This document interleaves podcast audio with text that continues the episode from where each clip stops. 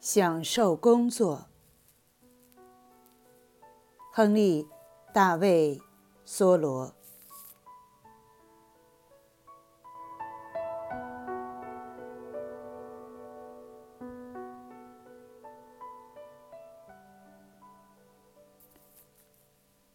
五年多来，我一直都靠自己的双手生活。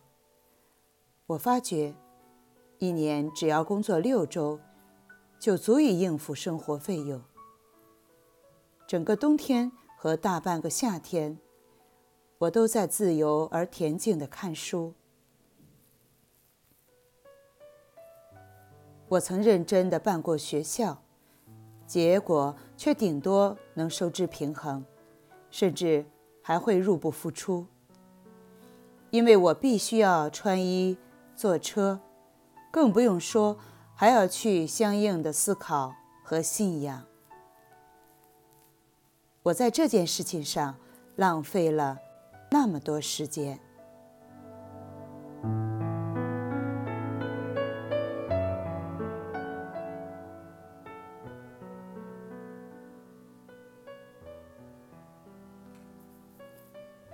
我教书的目的，并非为了同胞，而纯粹是为了谋生，所以没有成功。我还试着做过买卖，又发现要精于此道，需花费我十年的时间。说不定那时，我已踏上地狱之路了。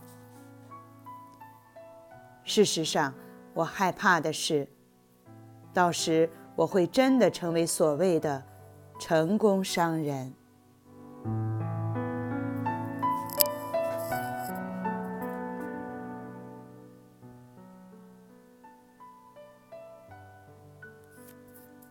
以前我四处寻找谋生的道路，为了迎合朋友们的意愿，我蹂躏了自己的灵性。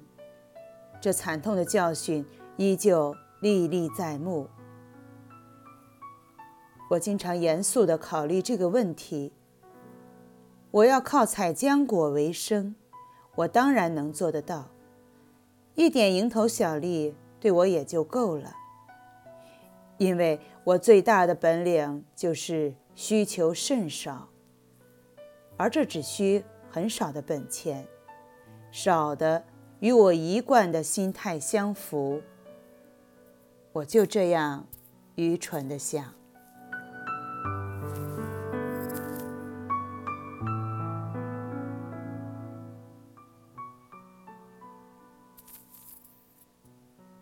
当我认识的人毫不犹豫的或经商或就业，我认为我这个职业事实上倒是很适合他们。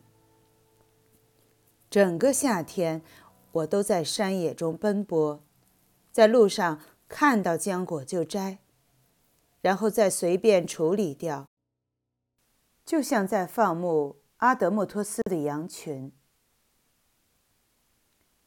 我也梦到过。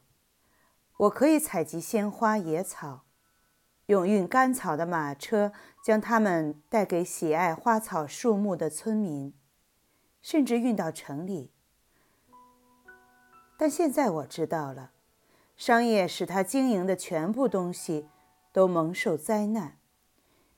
即使你经营上帝的福音，也无法摆脱商业在生意场上的灾难。因为我偏爱某些事情，又特别珍视自由。因为我能吃苦，又能获得成功，所以，我根本不想把时间浪费在买华丽的地毯、精美的家具、美味的佳肴，或希腊式、哥特式的宅邸上。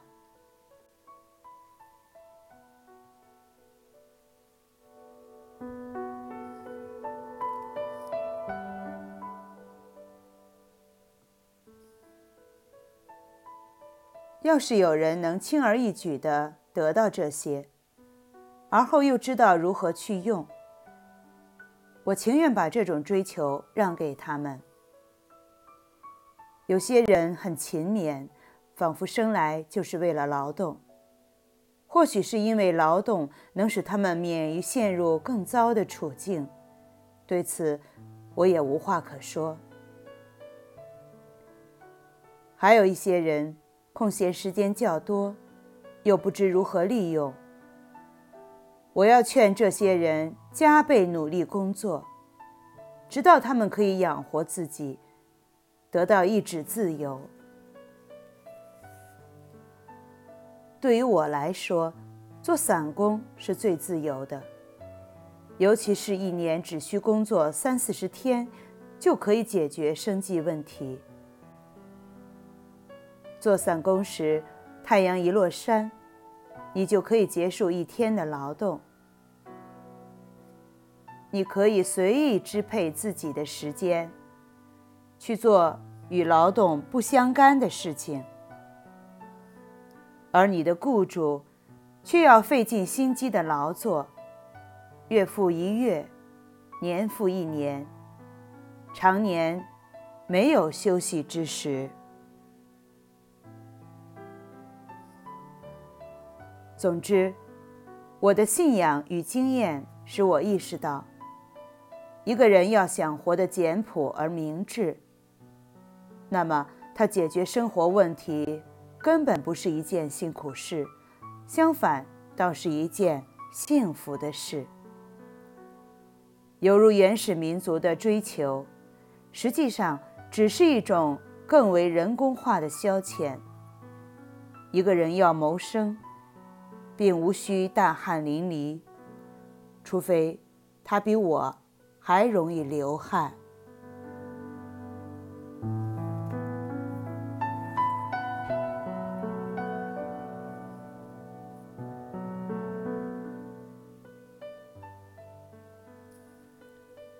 我认识的一个年轻人，继承了几英亩田产。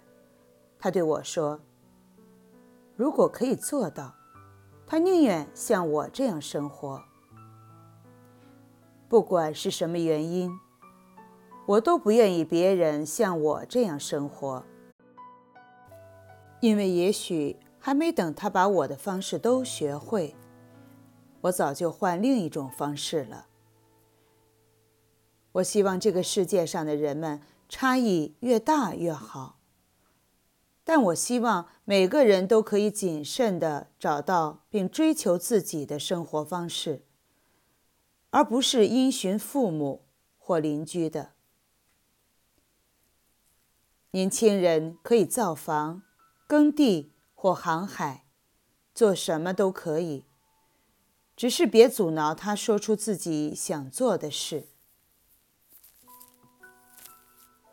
只有从数学角度看，我们才是聪明的，就像水手或逃跑的奴隶只盯着北极星。然而，这个向导足以引导我们的人生了。也许我们不能在预期内抵达海港，但我们至少可以保证不会偏离航线。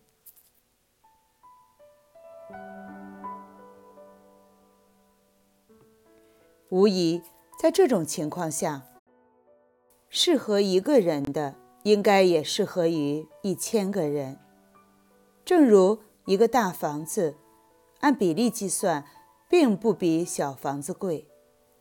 大房子一屋顶下可以盖几个房间，一个地窖可以位于几个单间之下，而一堵墙也可以隔开几个房间。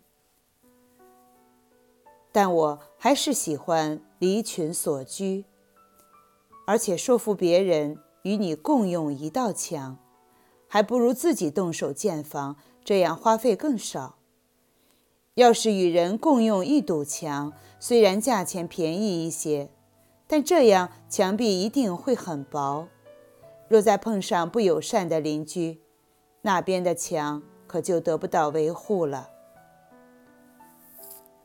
通常情况，那仅有的可付诸实践的合作是很局限、很肤浅的，